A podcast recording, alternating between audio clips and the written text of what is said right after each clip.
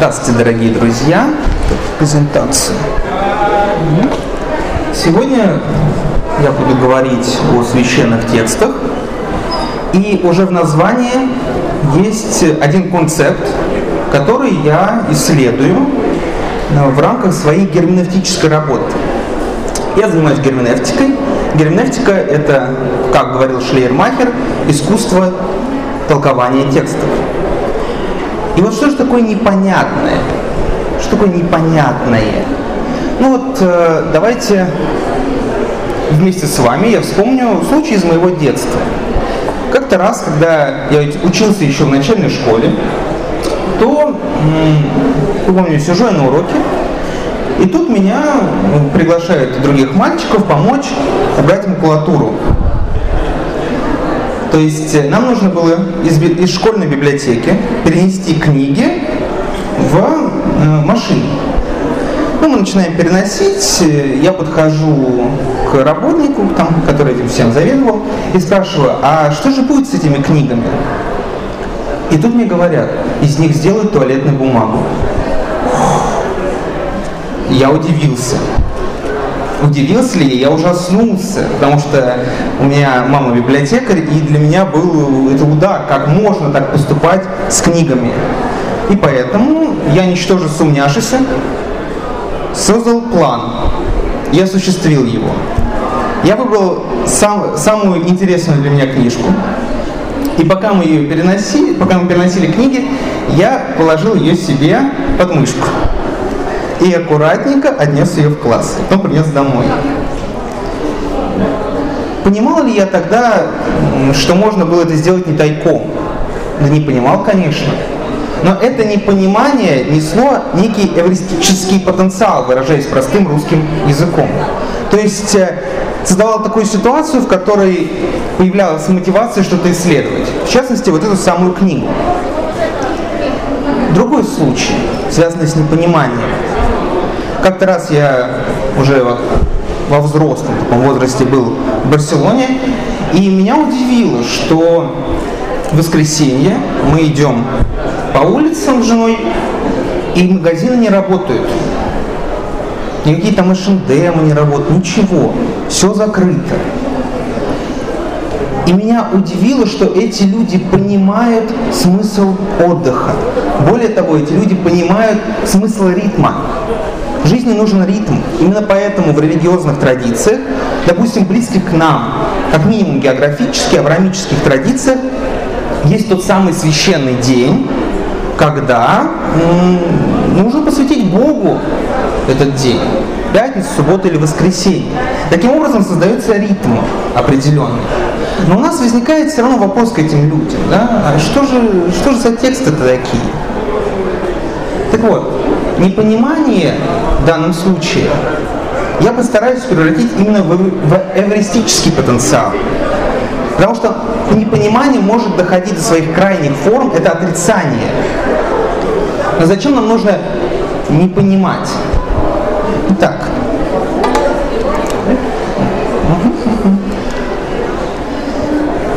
Сначала перейдем к числам. Общее количество религиозных людей в мире составляет 87% от всего населения Земли. Количество христиан более 2 миллиардов человек. Количество мусульман более 1 миллиарда человек. Тем самым мы видим, что половина людей на Земле, грубо говоря, имеет свой священный текст, который мы, ну, люди, которые здесь вот находятся, мы имеем некий доступ. Один раз э, на лекции человек задал мне вопрос. Говорит, ну как же, как вы можете говорить, что религиозных людей, например, два с лишним миллиарда человек? Вы, вы же понимаете, что они э, просто сказали, что они религиозны. Но это то же самое, что прийти в любое учреждение и спросить, например, библиотеку, прийти и спросить, а сколько у вас здесь библиотекарей? Этот мужчина, на нем, он как бы намекал, что их религиозность еще нужно проверять. Но опять-таки, если мы в библиотеку и спросим, сколько у вас здесь библиотекарей, нам скажут, например, 50 человек. Неужели мы будем проверять их библиотечность, их погружение в библиотечное дело? Нет, конечно. Но что нам здесь нужно зафиксировать? что есть огромное количество людей, у которых есть вот этот священный текст, как минимум о нем знают. Но зачем это нужно другим людям, которые не вхожи в эту религиозную традицию? Для топоса. Топос – это общее место, которое позволяет наладить диалог. Я не зря начал свою лекцию с рассказа про детство. Что таким образом я могу найти топос с вами. У каждого из здесь сидящих было детство. Может быть, кто-то даже находится сейчас в состоянии детства. Это наше общее место, на основе которого мы можем наладить диалог. Поэтому первое, зачем они нужны, эти непонятные священные тексты, если мы отходим от религиозной традиции? Они нужны для опуса. Это достаточно простая идея, перейдем к более сложным.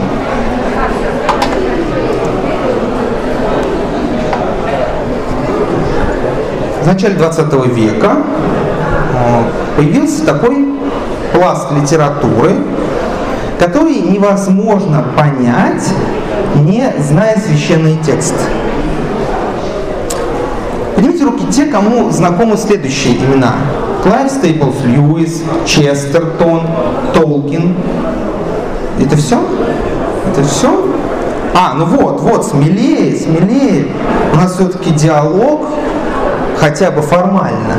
Так что участвуйте. В диалоге можно участвовать вообще-то действиями, а не только словами. Итак, вот эти авторы, они чем отличаются? Тем, что их произведение – это был новый, новая форма чего? Проповеди. Была новая форма проповеди. Не зная священные тексты, на которых основана эта литература, мы их просто не поймем. Банально не поймем. Неважно, религиозным или нет, но если мы интересуемся художественной литературой, около, точнее мимо таких авторов, как Толкин, Льюис, Честертон, мы пройти не сможем. И поэтому нам необходимо будет знать, что же было такое в священных текстах, чтобы понимать литературу. Потому что литература, она символична. Как говорил Поль Рикер, великий герменевт, герменевтика – это расшифровка символов. Символ всегда что-то показывает, а что-то скрывает. И чтобы разобраться в этом, нам необходимо толкование, а для толкования необходимо знать контекст. Поэтому священный текст здесь необходим для того, чтобы прийти к цели. А цель какая может в данном случае быть? Понять, о чем говорил автор. Вот э, для такого небольшого разбора я выбрал текст. Следующий. Это из Льюиса, из Хроник Нарнии, из книги «Покоритель зари» или «Плавание на край света». Там есть в конце следующий момент. А, а между ними и основанием неба на зеленой траве лежало что-то столь ослепительно белоснежное. Это ягненок. «Идите, позавтракайте», — нежно и звонко сказал он. Только тут, он замет... Только тут они заметили в траве полупогасший костер, на котором пеклась рыба. И пока он говорил, его снежное руно вспыхнуло золотым пламенем. Он стал быстро расти, и вот перед детьми, сверкая гривой, стоял сам ас. Это лев. Ну, если мы будем понимать этот текст буквально, то мы его не поймем. Вообще текст можно либо понимать, либо нет. Понимание не измеряется количественно. Мы не можем сказать, что вот, ну, мы поняли 10 смыслов, осталось 20. Понимание – это качественная характеристика. Ты либо понимаешь, либо нет. И в данном случае, на что здесь стоит заострить свое внимание в данном фрагменте?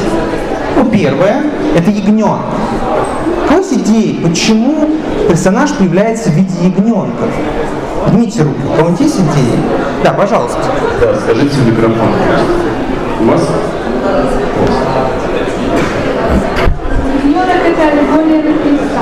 Да, совершенно верно. Но я думаю, если вы читали книгу, вы знаете, что все, что связано с Асланом, это аллегория на Христа. Да, конечно, Агнец Божий. Почему лев? Почему именно Аслан это лев? Но если мы будем Аслана понимать как э, просто персонажа детской сказки, далеко мы не убежим. Но если мы с вами внимательно посмотрим, что же означает лев в христианской литературе, а точнее в Библии, то мы увидим, что это Христос, потому что Христос это лев из колена Давида. И тогда у нас становится все на свои места. Мы начинаем понимать и до, и после, о чем говорит Аслан с детьми. Особенно, когда он говорит с персонажами о их мире, в котором они живут.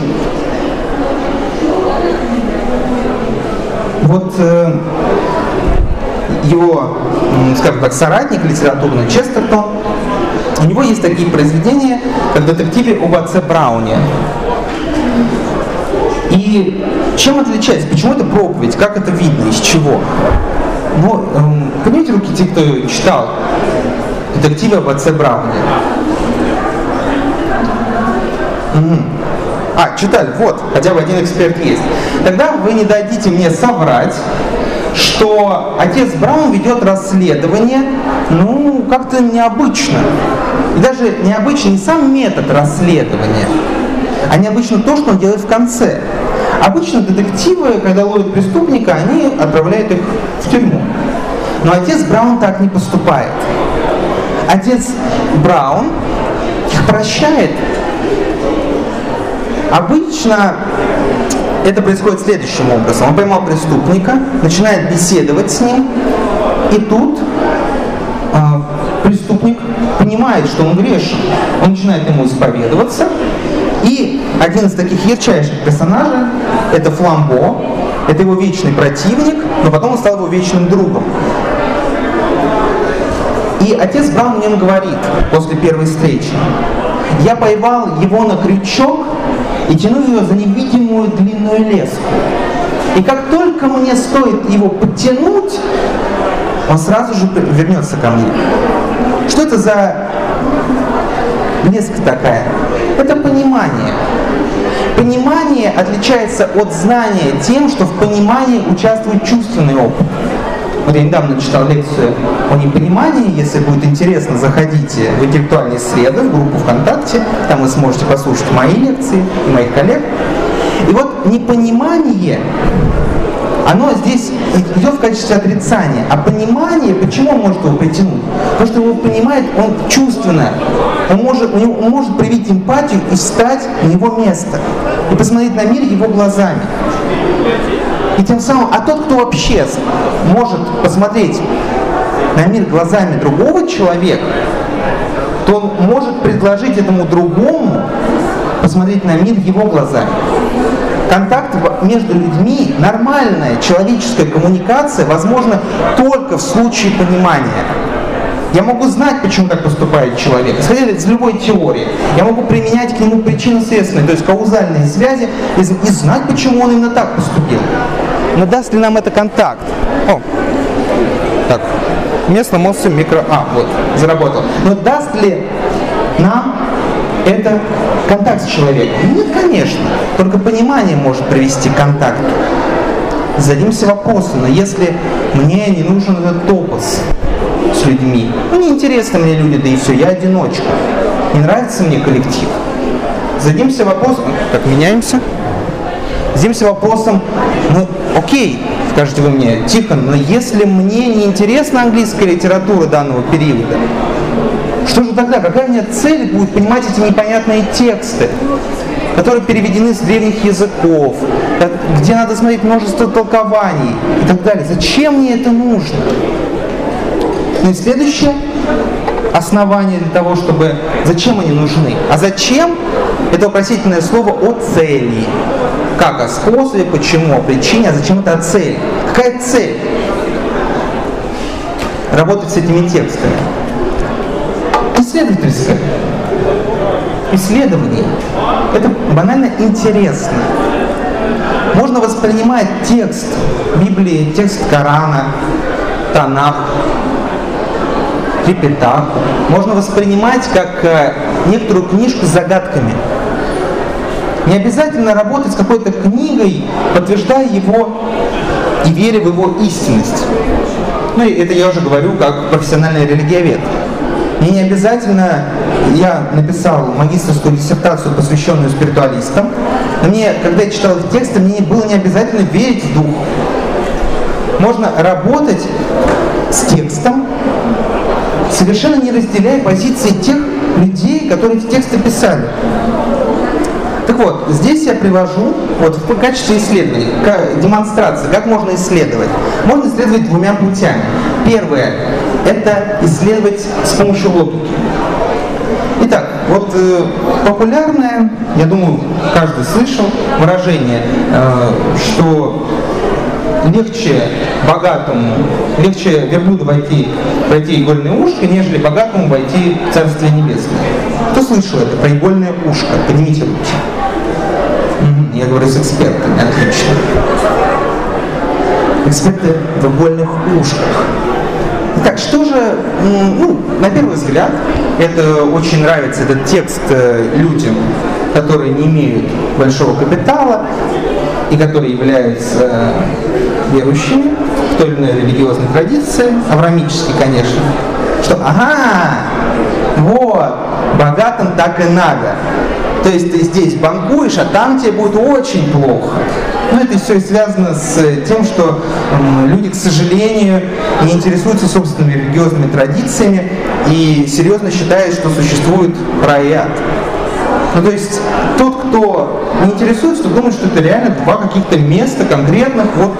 Но если вы погрузитесь, например, в христианскую литературу, вы поймете, что это как минимум не место, а состояние вообще-то. Итак, но э, этот текст можно понимать вот да, таким образом, что ага, все, будут вам дела ваши против вас после жизни.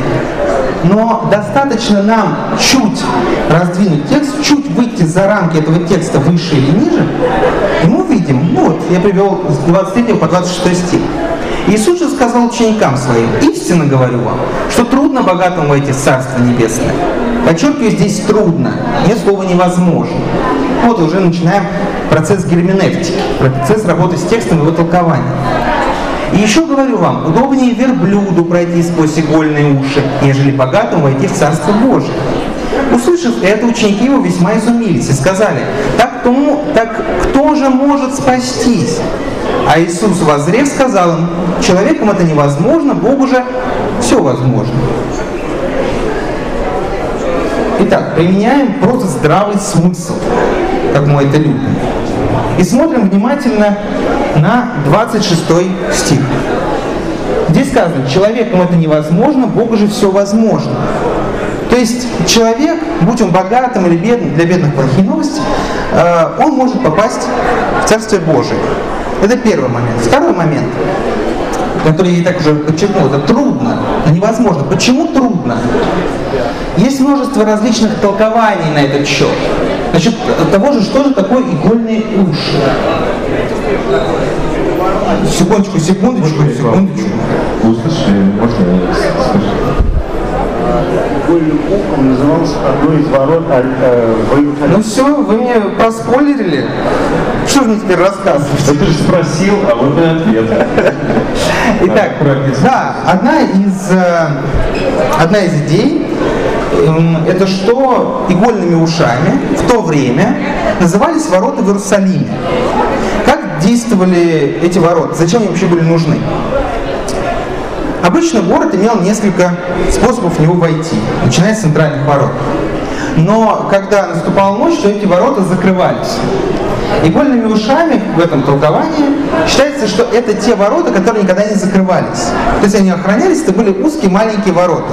Что в принципе было безопасно в плане нападения, но в то же время а, можно было тому, кто запоздал, уйти из города, если он жил в окрестностях Иерусалима. И с другой стороны, если кто-то наоборот спешил домой, но ворота центральные были уже закрыты, пройти вот в этом месте. И как говорят, вроде и верблюда можно было с трудом протолкнуть. Исходя из этого толкования, если понимать под игольными ушами именно это, то у богатого есть некоторые проблемы. Ему необходимо скинуть своего верблюда всю ношу и тогда проталкивать его сквозь вот эти ворота.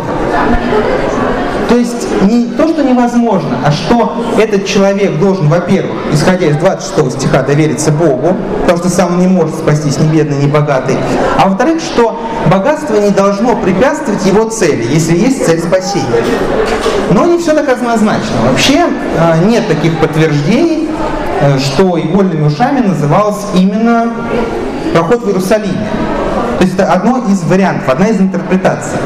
Вторая есть интерпретация, которая говорит о том, что верблюд, так назывался в то время канат, который, который продевался на корабле. И вот э, этот э, канат, в принципе, уже не так невозможно выглядит, что этот канат можно пройти сквозь игольные уши. Трудно, тяжело, но нет такого, чтобы невозможно.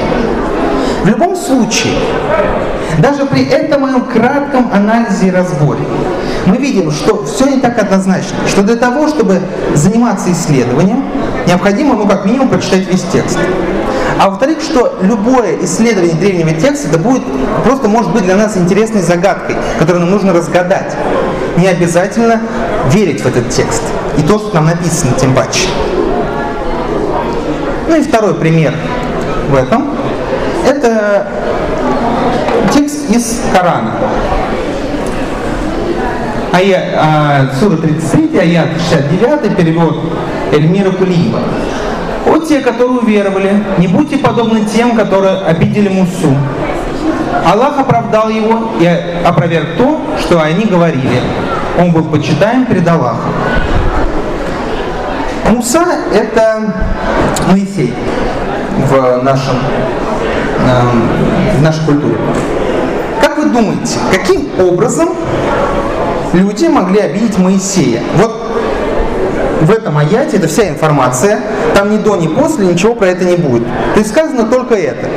Никаких больше ответов нет.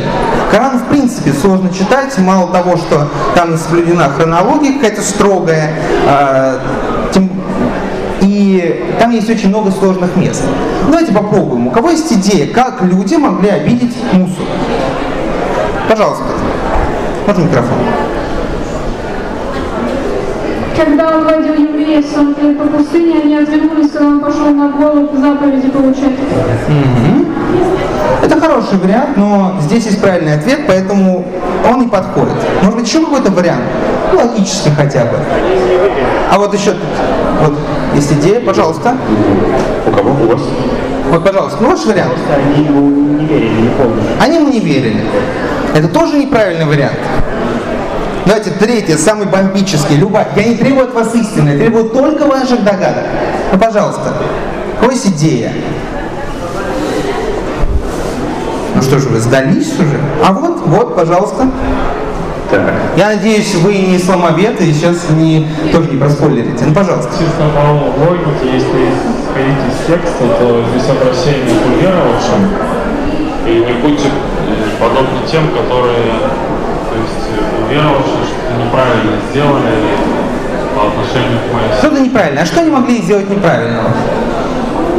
Верили, то есть как-то не так. И это тоже неправильный ответ. Итак, вот у нас есть текст. Ничего не понятно. Я сказал, неправильный ответ. И нам логически здесь не догадаться. Я говорил, первый инструмент это логика в работе с текстом. Второй инструмент, который можно использовать, это предание. У каждой религии есть предание. Ну там протестанты говорят, что у них нет предания, но это спорный момент. То есть э, некоторая литература, некоторые толкования, интерпретации, которые складываются вокруг основного стержня, и они работают э, вместе с этим стержнем. Итак, а, помимо Корана, который был записан в 650 году, единый текст, да, уже через 18 лет после смерти Мухаммада, а, есть такой жанр, как сунна. Сунна делится на хадис. Что такое хадис? Хадис это история о Мухаммаде, о том, что он что-то кому-то рассказал, о том, что он что-то одобрил или нет, о каком-то его действии. Так как ислам, ну, в принципе, как, например, и христианство, оно изначально складывалось не как ортодоксия, а как ортопраксия, правильное делание, правильное действие. И вот э, складывается такой корпус текстов, и есть у Аль-Бухари такой подтвержденный хадис э, наивысшей признательности, который говорит следующее. Вот насчет вот конкретно вот этой суры, этого аята, что все, весь народ Моисея, бы купался всегда вместе в одной реке. Но Моисей уходил и тайно купался в одиночку. Вопрос, зачем? Такой же вопрос задали, задал его народ. И они о нем начали говорить, что, мол, ну, пустили слухи, что, мол, ну вот э, у Мусы там видно что-то, он прокаженный, или может что-то не так там с детородным органом, что-то вот, что-то не он какой-то. Естественно, Аллах решил оправдать его в глазах его народа. И совершенно чудесная история. Как-то раз Муса отправляется купаться в одиночку. Он раздевается, кладет свои вещи на камень. Сам идет купаться, вылезает из воды, а камень далече, чем был до этого. Но Муса идет к камню, а камень от него. Он за ним, он от него непонятно там в тексте самого хадиса, там то ли он как экскаватор, то ли как-то прорывал землю, то ли у него ноги у камня появились, и он побежал. Ну, в любом случае, камень побежал на утек от него. Муса за ним. И камень, где бы ему пробежать, конечно же, около народа Моисея. И вот весь народ увидел, какой, как хорошо Моисей сложен, какой он красавец, какое правильно сложное тело. И так, таким образом Аллах оправдал Мусу в глазах его народа. Ну там история не заканчивается, Муса догоняет камень, одевается и со злостью начинает лупцевать этот камень, оставив 5 или 7 отметин. И теперь, зная вот эту информацию из хадиса, зная вот эту информацию из сунны, мы снова читаем, уже начинаем понимать, о те, которые уверовали, не будьте подобны тем, которые обидели Мусу. Аллах оправдал его и опроверг то, что они говорили. Он был почитаем перед Аллахом. Теперь становится ясно, и вот интерес, почему люди работают с священными текстами? Не только для того, чтобы разобраться и уверовать, не только для того, чтобы купить свою веру. Это просто интересный такой детектив.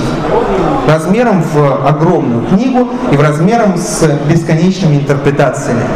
Где нужно выбрать объективную, найти ее, сопоставить все и таким образом получить верный ответ. Итак, резюмируем. Зачем, вот непонятные священные тексты, зачем они нужны? Людям, которые являются религиозными, находятся в религиозной традиции, они нужны для ортопраксии, для правильного действия. Они нужны для того, чтобы лучше понимать свою религиозную веру, чтобы лучше быть на связи, так сказать, с трансцендентом. А другой момент, у нас там время заканчивается? Нет? Все, отлично. А другой момент, это топос, общее место для диалога. Точно так же, как является общим местом тот язык, на котором я с вами сейчас говорю, те истории о своем детстве, например, которые я рассказываю. Нам нужен коннект. И этот коннект можно сделать с помощью, в том числе и священной книги для кого-либо. Потому что любая священная традиция, как прекрасно доказал Мир Челяда, она обладает своим мифом, своей э, историей. Мифом не в плане сказки какой-то про белого бычка, а в плане истории который соединяет этих людей. Второй момент – это расшифровка художественных текстов. Текст начинает наполняться, символы начинают работать и искрить. Это уже не сухой текст, это, это текст бездонный, как океан. Третий момент – это исследование, разгадка загадок истории. Это может нас мотивировать на то, чтобы, а что, да? Ну вот есть некоторые загадки истории. Ну и что с того? И здесь э, я приведу слова Александра Моисеевича Пятигорского, нашего замечательного, ну не только нашего, еще и английского философа, эмигрировал. Он говорил следующее, в одной из своих лекций он сказал, вот меня иногда спрашивают, у него такой голос был, вот иногда меня спрашивают, зачем изучать глаголы древнегреческого языка? Да потому что тот человек, кто разобрался в глаголах древнегреческого языка, разберется в чем угодно. Если человек умудрился разобраться в священном тексте, в арабском языке, умудрился разобраться в кайне, умудрился разобраться в иврите, то, ребята, Для него открыты все дороги. Ничего сложнее он не придумает и не найдет. Все станет гораздо легче. Но это я вижу и на своей работе в том числе. А, Я работаю в психоневрологическом диспансере. А, И вот, э, как я изучаю такие методы, как сократический диалог и герменевтика, то их прекрасно удается применять с пациентами. И таким образом я могу с ними наладить контакт. Я умею его наладить. Ну, в отличие там, от некоторых коллег. Это не важно. Итак, дорогие друзья, заходите Светловку, заходите к нам в группу интеллектуальной среды .москва, слушайте лекции, присоединяйтесь и исследуйте. И будет вам счастье. Спасибо. Спасибо большое, Тихон. У нас еще есть достаточно времени, чтобы вы, дорогие друзья, задали свои вопросы Тихону, которые наверняка появились. Если, что, если есть вопросы, комментарии, возражения, не держите в себе. Выплесните это. Зачем вам оно надо? Закрывайте гештальты. Есть возражения к Мэтью? Отличный шанс закрыть гештальт прямо сейчас. Вот, вот. Пожалуйста. Я бегу к вам. Гештальт у меня в чем? Раз вы все ученые разобрались в этих текстах, Я этого не утверждал. Я этого не утверждал. ну, э, разбираются, составляют какие-то кни- книги новые, почему бы все остальные, так сказать, сухие тексты убрать, ну, например, в библиотеке спрятать, а всем уже продавать, раздавать уже разобранные, чтобы не плодить новые идеи. Ну, такие. Ну, здесь, я понял, как вас зовут? Артем. Артем, спасибо за вопрос. Понимаете, тут вот э, штука-то в чем? Что когда мы работаем с текстом, а под текстом в широком смысле понимается все, что угодно. Вот эта моя лекция, она тоже может являться текстом. Текст не обязательно то, что записано. Текст определенный опыт, который можно высчитать количественно и сделать его статичным а на нем развивать динамику, то есть интерпретацию. Так вот, если мы возьмем какой-то непонятный текст, его хорошенько разберем, напишем массу интерпретаций, то мы создадим новый текст, который также будет обладать бездонным количеством смыслов и символов, и поэтому он также будет нам непонятен. Может быть, в меньшей или в большей степени, если количественно мерить, но все же. Любой текст требует расшифровки. И поэтому, спрятав одни тексты, дав другие, мы также дадим тоже те тексты, которые им придется расшифровывать людям. Спасибо. У меня есть вопрос. Да. Тихон, вот есть такое выражение, постараюсь его точно воспроизвести, что если не хочешь с собеседником конфликта, не затрагивая такие темы, как религия, политика и, по-моему, футбол, там была такая тема. Вот, я хотел спросить, что если человек вдруг начнет разбираться в священных текстах и захочет с кем-то подискутировать, не вызовет ли это конфликта в дискуссии? Ну, смотрите, э, во-первых, по поводу конфликта. Конфликт это не всегда плохо, А, Но вот, э, я имел, имел в виду религиозных людей. Вот, Да, да, да, общение да. с ними, а не... да. Ну, мы так, от общего к частному. Да, да. Я веду также курсы по конфликтологии, и на них я объясняю следующее, что конфликты – это тот феномен, который просто не убрать из нашего бытия. Ну, ни- никуда он не денется. Были попытки, например, создать бесконфликтный театр, но они не удались. Всегда везде нужен конфликт. Но да, конфликт бывает разный. Конфликт может быть в виде дискуссии, а конфликт может и дойти до поножовщины. Так вот, каким образом нам не довести до поножовщины? Каким образом нам это оставить, например, в той же самой дискуссии? Ну, во-первых, нужно обозначить свою позицию. Например, что я не говорю сейчас об истинности этого текста. Я говорю, например, о форме его, о подаче его, о том, какой смысл он несет и как этот смысл может работать в нашей жизни. Необходимо всегда говорить о предмете, выделять предмет в разговоре. Не просто там вот Бога нет, что ж ты эти книжки ты читаешь, еврейские сказки. Нет, конечно, это вызовет такую реакцию. Но если обозначить сразу предмет разговора, например, предметом может являться отношение к любви в Евангелии. Например, вот я прочитал Евангелие, давай с тобой поделюсь, мне вот интересно, задать тебе вопрос, подискутировать. Об- Обозначая предметно, говоря спокойно, таким образом мы можем не провоцировать конфликт. И ну, я не разделяю вот этой позиции по поводу э, того, что нельзя говорить. Да, есть такая фраза, что политике, о футболе. а, мне как-то вменяли в, на моей работе, что нам нельзя задевать религиозные политические темы в работе с пациентами. Я на групповых занятиях только на эти темы и говорю.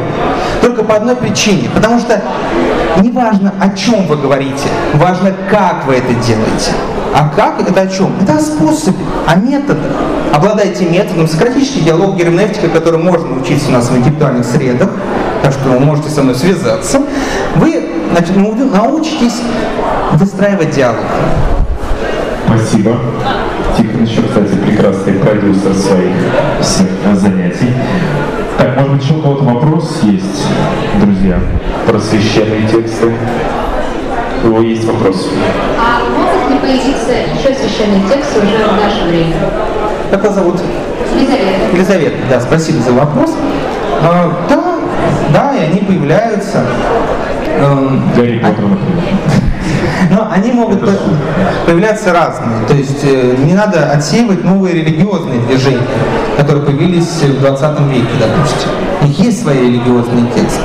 Более того, а, у нас есть замечательная плеяда людей, которые организовывают свои новые религиозные тексты, используя старые религиозные тексты. Допустим, э, как-то раз э, мне пришлось дискутировать с исламским феминистом есть такое направление исламский феминизм. И вот э, мы с ним говорили о Библии, и он рассказывал мне, что, мол, ну как, э, вообще-то ЛГБТ оправдано Библией. И когда я указал ему на момент из послания апостола Павла, он мне ответил, сказал, ну, в смысле, вообще-то феминистки не признают апостола Павла. То есть есть такие люди, которые редактируют текст, как им нравится. И создают, по сути, новый текст, новый религиозный текст. Так что можно создать новый религиозный текст на старом материале, можно создать религиозный текст совершенно новый, получив некоторое откровение. И таким образом мы приходим к тому, что религиозный текст не то, что можно создать, их создают. И успешно это делают. И ну, хорошо, туда им и дорога. Спасибо. Есть вопрос. Есть еще у меня вопрос. Он такой провокационный. Поэтому пока спросим. Здравствуйте. А, У меня вопрос следующий. Вот как вам видится современное общество, мы даже можем взять аспект, например, современную молодежь. А Она сейчас а, стоит на пути овладевания или уже даже, может быть, владеет инструментом быть в конфликте, как из него и выходить, или это было свойственно, например, ранее, а сейчас люди больше как бы, или все-таки а, больше осознанности и Да-да-да. Как вас зовут? Полина. Полина, да, спасибо за вопрос. А, Мой научный руководитель Макаров Андрей Иванович, философ, а, он исследует э, теорию поколений. И вот на, основе, на основании его исследований могу утверждать, что те, кого мы сейчас называем поколение Z, это те, кому где-то от 18 до 24, они бесконфликтны. Конфликтов меньше, потому что им не интересно вообще ничего. Они не религиозны, они не коллективны. А, это люди, которые хотят закрыться дома и замечательно себе будут жить в одного, только корми их и все. Ну, я подчеркиваю, что поколенческие теории это не значит, что все стопроцентно. А, конечно же, это сердцевина некоторой когорты, что называется. Поэтому, конечно, сейчас конфликтов у них меньше. Но есть так называемые эфы, это следующее поколение, это вот те, кто заканчивает школу сейчас. Вот э, с ними интересный момент, э, потому что у меня вот жена репетитор, у меня двое друзья занимаются, кто преподает в школе, они рассказывают, что у них есть какие-то очень странные практики. Допустим, э, эти дети, вот конкретно один мой друг рассказывал про Петербург, у них есть такая конференция ВКонтакте, там стоит, что порядка 100 человек. Это люди, которые друг друга не знают. Они вместе собираются и куда-то ездят. Они могут вместе собраться погулять в парке. То есть, э, и задать вопрос, это твои друзья? Нет. Как бы из-за того, что был этот провал, где не было ни конфликтов, где не было э, никакого радикализма, то это привело к тому, что следующее поколение стало, стало каким-то а, не аморфным, как предыдущее, но еще не научившимся контактировать с другими людьми. И поэтому эти контакты странные. Я хочу дружбы, но дружба не выходит. Вот есть 99 человек, с которыми я встречаюсь и просто гуляю. Ну как, как может быть, например, если даже назвать их друзьями, как может быть 100 друзей все-таки, если мы применим качественный анализ? М, спасибо. Спасибо. Еще вопросы, может быть? Есть у нас еще пять минут. Давайте я свой задам. Давайте. Вопрос. Ждите. Надеюсь, э, он будет достаточно уместен. Есть такая теория, что э, религии изначально и тексты религиозные создавались для управления массами людей. С, то есть с политическими целями. А Вот я хотел бы спросить, что вы думаете об А этой вот, да, теории? да. А, у уже упомянутого сегодня великого религиоведа Мирчелиады есть такая, такой текст, где он говорит следующее. Говорит, Конечно, на религию мы можем взглянуть э, с политической точки зрения. Может, можно ли с помощью управления, э, можно ли с помощью религии управлять людьми? Да, конечно, можно. Можно ли с помощью религии заставлять людей что-то делать? Ну, конечно, можно. Является ли религия э, полностью политическим институтом? Нет, конечно. Он говорит следующее, Ляда, что мы можем взглянуть с политической точки зрения, найти одну часть, социологической другую часть, на- взять психологию, найти третью часть. Но в конечном итоге да- давайте подходить к религии с религиозным же мерилом. Не смотреть какой-то одной стороны. Так что и да, и нет. С одной стороны, конечно, можно управлять, а с другой стороны, это не обязательно. Ну, допустим, взять какого-нибудь прихожанина, какой-нибудь обычной церкви, кто приходит просто для того, чтобы отпустить культ, что называется. Управляет ли? Ну, навряд ли. То есть э, политика есть, но это не вся религия. И создание религии для управления народом это, ну, скажем так, мало подтвержденная теория по одной простой причине, что когда мы говорим о генезисе религий, о том, как они, откуда они вообще появились, то у нас нет текстов. Нам нужны тексты, чтобы работать, чтобы понять. Поэтому есть вот теория анимизма, есть э, масса других теорий, э, тотемизма того же. То есть от чего произошла религия, прамонотеизма, куча всего, массы уже понаплодили теорий. Но ни одна из них до конца не может выиграть у другой по одной простой причине, что нет материальных каких-то остатков, нет текстов, на которых мы можем точно подтвердить. Вот из этого произошла религия, вот для этого она была создана. Спасибо большое. Так, давайте еще, может быть, один вопросик, если у кого-то есть. О, вот, пожалуйста. Прекрасно.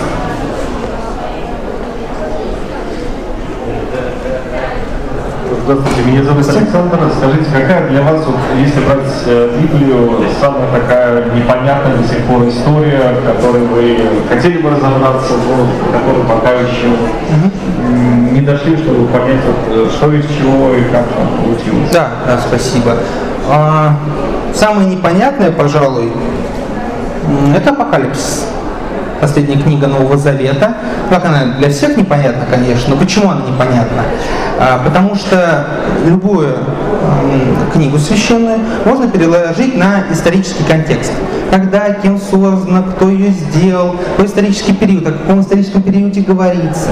Но в Апокалипсисе есть проблема, что мы, например, даже не знаем его автора.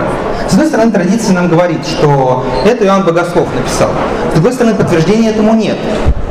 А, С, одной стороны, мы можем, конечно, понять, в какое время был примерно написан, там, допустим, начало второго века, да, или там 90-е годы первого века. Мы можем представить, когда это был написан текст. Но это так как это текст о будущем, то не совсем понятно, в каком контексте он его мыслит. Поэтому есть э, вот именно символичность этого текста, пожалуй, зашкаливает. И вот для меня он является сложнейшим из, э, пожалуй, всех текстов, с которыми я работаю. Спасибо. Спасибо большое. Ну, может быть, еще один вопрос. Вот прям. Давайте. Вот, вот. Есть вопрос. Как замечательно, когда задают вопросы. Значит, хотя бы интересуются тобой. Так еще и признание выдают. Здравствуйте. Здравствуйте. Вас, может, просто пропустил или нет? Э, Ну, опять же, тут спрашивают по поводу управления, то есть управления человеком религией, а у меня такой вопрос, может, от другого. Э, Тоже натыкался на мнение, что вот, э, в принципе, все религии, они говорят, в принципе, об одном и том же. То есть, ну, мы говорим именно про общепризнанные религии, а не про секты какие-то. И, в принципе, есть некая монорелигия. Как, вот, как вы к этому относитесь? Есть ли вообще к этому хоть какие-то обосновательные доказательства? И как вы, ну, как вы к этому относитесь? Спасибо. Как зовут? Максим. Максим, да, Максим, спасибо. А, в общем, вот эта теория о том, что религии это как вот гора, и все дороги ведут э, к единому. Ну, конечно же, это глупость полнейшая. По одной простой причине. Сравним Применим сравнительный анализ. С одной стороны поставим буддизм, с другой поставим авраамические религии, например, иудаизм. Если что было еще ближе, христианство возьмем. Вот христианство есть вот буддизм. Допустим, ну, пусть будет Махаяна. Буддизм Махаяна, православное христианство. Вот. И начинаем сравнивать. Когда мы рассмотрим идейную часть, то мы поймем огромное различие в них. Потому что одна является религией спасения, а другая религия освобождения. Одна предлагает человеку собираться, а другая предлагает растворяться. Поэтому, конечно же, эти религии говорят о разном совершенно. Более того, э, если мы посмотрим на этическую сторону, а вот э, мой э, один из любимых философов Рудольф Отто, он писал о том, что этика вообще не является главным в религии, сердцевиным является священная, а этика это вторичная, то мы увидим, что этические правила там того же мусульманина, христианина и, допустим, конфуцианства, они очень разные, очень разные. И поэтому, конечно, восприятие мира очень сильно отличается, цели отличаются. Поэтому, естественно, все религии, они разные. Спасибо. Спасибо большое, дорогие друзья. Это был Тихон Спирин с лекцией «Непонятные священные тексты и зачем они нужны». Если можно, аплодисменты Тихону. Большое спасибо, было очень интересно.